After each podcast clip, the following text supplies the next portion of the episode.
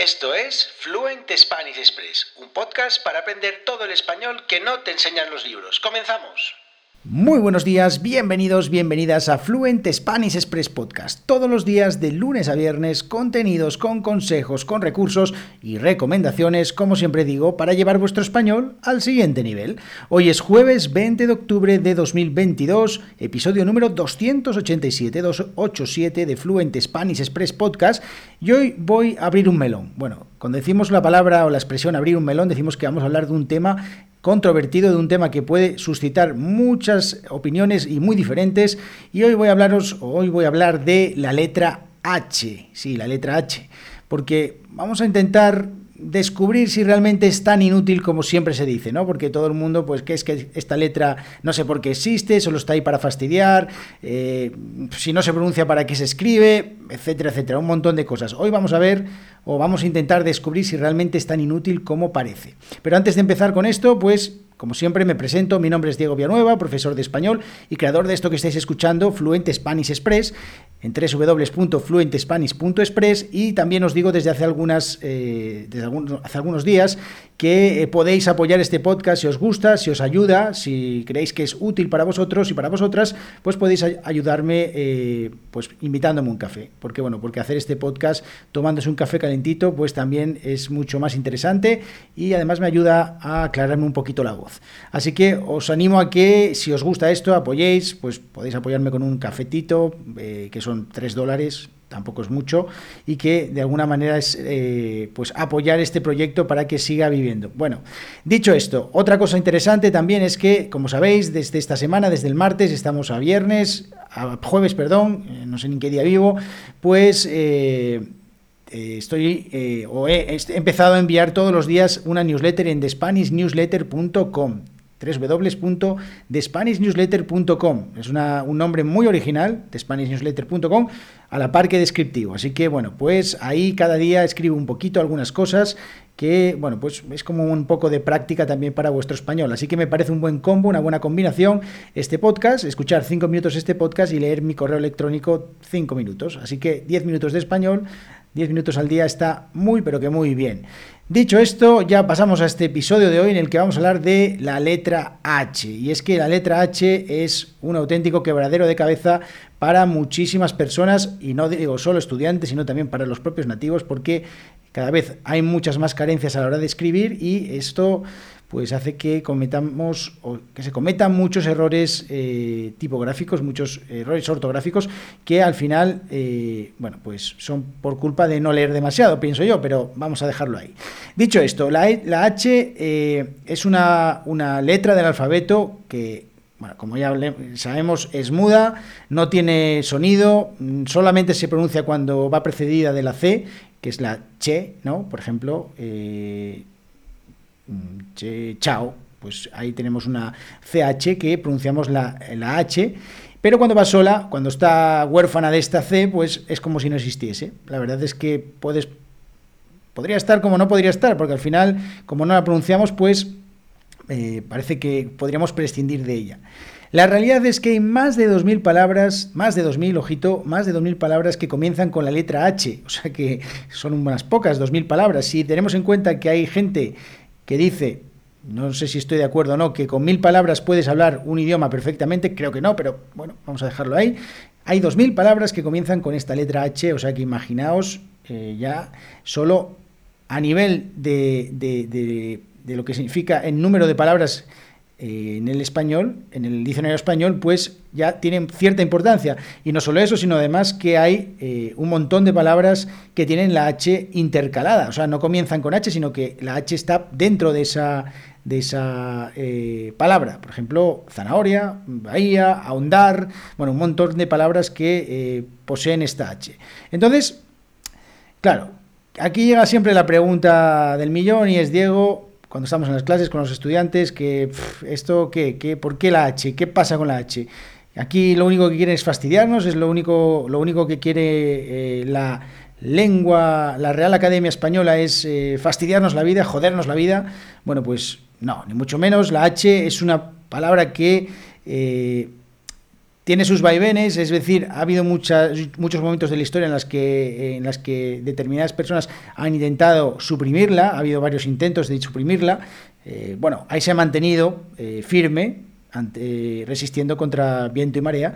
Y bueno, pues eh, es una letra que es muy, pero que muy compleja, tiene muchos matices y es una, una letra que, como veréis, pues bueno, no siempre fue muda, porque los fenicios, los primeros al, parecer que, que la utilizaban, esta, esta H, pues la pronunciaban como una J aspirada. De hecho, bueno, pues si tenemos en cuenta eh, en inglés cuando se pronuncia la H, muchas veces eso es una J aspirada, ¿no? Hamburger, hospital. Entonces de ahí, bueno, perdón por mi pronunciación, que me perdonen, eh, pues ahí ya se ve un poco que eh, este origen, este origen de la J aspirada de la H, ¿no? Solo que en español, pues no, no lo hacemos. Hospital, hamburguesa, eh, hotel, y entonces muchos, muchos estudiantes de, eh, lengua nativa del inglés, como comentábamos el otro día, entre los 10 errores de los angloparlantes, pues uno de ellos, uno de esos errores es la, aspiración, la, la, pronunciación de la H como una J aspirada, ¿vale? Bueno, eh, ¿Qué pasa? Que esta, que esta H poco a poco se fue, se fue mm, diluyendo un poquito.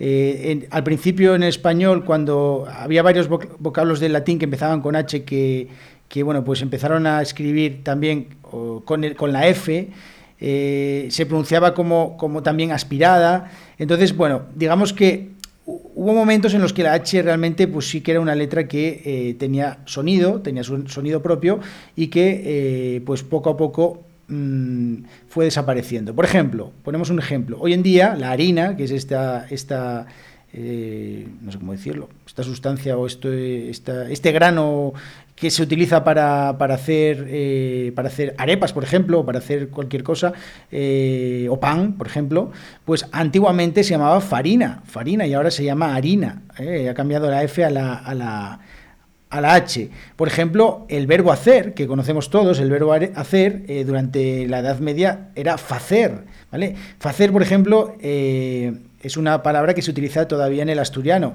Eh, ¿Qué faes? ¿no? ¿Qué haces? Pues esas cosas eh, todavía en algunas en algunos eh, bueno dialectos porque el asturiano no es oficial se sigue utilizando con la f de facer vale por ejemplo también el hecho o felecho o felecho eh, yo sin ir más lejos, cuando trabajaba en el banco, trabajaba en un pueblo que se llamaba Felechosa. Bueno, es una curiosidad también. Bueno, hay un montón de, eh, palabras que comenzaban, que comenzaban por F, que han ido derivando en esta H y que han dejado atrás esta, este, este sonido, con lo cual, bueno, pues poco a poco eh, fue enmudeciéndose esta, esta letra, la letra H. Pero es una letra tan inútil como en realidad nos quieren hacer pensar, es realmente una una, una letra que no tiene ningún sentido, que no tiene ningún valor. Bueno, pues a simple, vista podría parecer que sí, pero, eh, por ejemplo, en algunos casos la H eh, servía para eh, diferenciar las palabras. Por ejemplo, en el caso de, de, antiguamente, las letras U y la V se escribían exactamente igual, no, se escribían como ahora. Entonces, ¿qué pasa? Que la H servía para identificar, por ejemplo, una palabra tan, tan, tan simple o tan común como la palabra huevo. Huevo se ponía una H delante porque eh, si no, no era posible eh, diferenciar si estábamos hablando de esa palabra de cualquier otra. Luego también eh, sirve, y esto sí que es muy útil, sobre todo para los estudiantes, es eh, para, eh, cuando está la H intercalada, sirve para marcar un hiato. Es decir, si yo digo, por ejemplo, la palabra búho, eh, búho, la tiene una H intercalada entre la U y la O, sirve para marcar que esa palabra tiene dos sílabas, no una, porque si no diríamos búho o algo así, y eso, pues la verdad es que no tiene ningún sentido. Entonces, sirve un poco para marcar ese hiato y para poder saber que, que esa palabra tiene dos, dos eh, sílabas y que debemos de pronunciarlas separadas. No podemos hacer, eh, no podemos eh, pronunciarlas como un diptongo, por ejemplo, ¿vale? Y luego también una cosa, una de las otras, otra de las cosas que tiene esta palabra es que, pues, cuando estamos hablando de palabras homófonas, es decir, que, que suenan exactamente igual, pero tienen significados totalmente diferentes, pues eh, nos sirve también a la hora de, eh, cuando estamos escribiendo, de saber de qué estamos hablando. Porque, por ejemplo, no es lo mismo decir eh, hola con H, que es un saludo, todos lo sabemos, es lo primero que aprendemos, que hola sin H, que es pues esa, esa mm, corriente de agua que hay en las playas, por ejemplo, que, o en el mar, que es una ola. No es lo mismo decir ala, como la, como la eh, cuando estamos diciendo ala, cuando una interjección, ¿no? Que es como ala, ¿qué dices? Con ala sin H, que es pues el ala de un, de un ave, por ejemplo. no es lo mismo decir, pues por ejemplo, mm, ojear que con H que ojear, por ejemplo, eh, ojear con H relacionado con las hojas de, los árboles, por ejemplo, y ojear sin H es, por ejemplo, mirar. Y luego también hay algunas palabras que, si es cierto, que eh, se pueden escribir indistintamente con H y sin H. Por ejemplo, armonía, se puede escribir de las dos maneras, arpa, no sé si lo sabíais, urraca, por ejemplo. Pues bueno, hay algunas palabras que pueden escribirse de ambas maneras. Bueno, pues como veis, hay algunas cosas que todavía hacen que la letra H pues no sea eh, tan inútil como, como, nos lo quieren hacer ver, pero eh, como veis, poco a poco esta palabra o esta letra va perdiendo un poco peso y quién sabe si eh, en la evolución de esto de los lenguajes, en el futuro, pues esta letra eh, quedará en el ostracismo, ostracismo, ostracismo, ostracismo, y eh, desaparecerá definitivamente pasando a mejor de vida. Así que bueno, bueno, no sé, no sé si nosotros nuestros ojos lo verán, quizás nuestros hijos.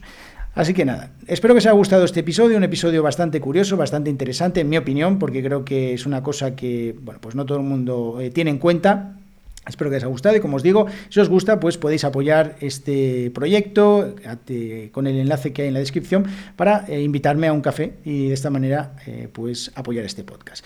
Nos vemos en el episodio de mañana viernes, que tengáis muy buen día. Adiós.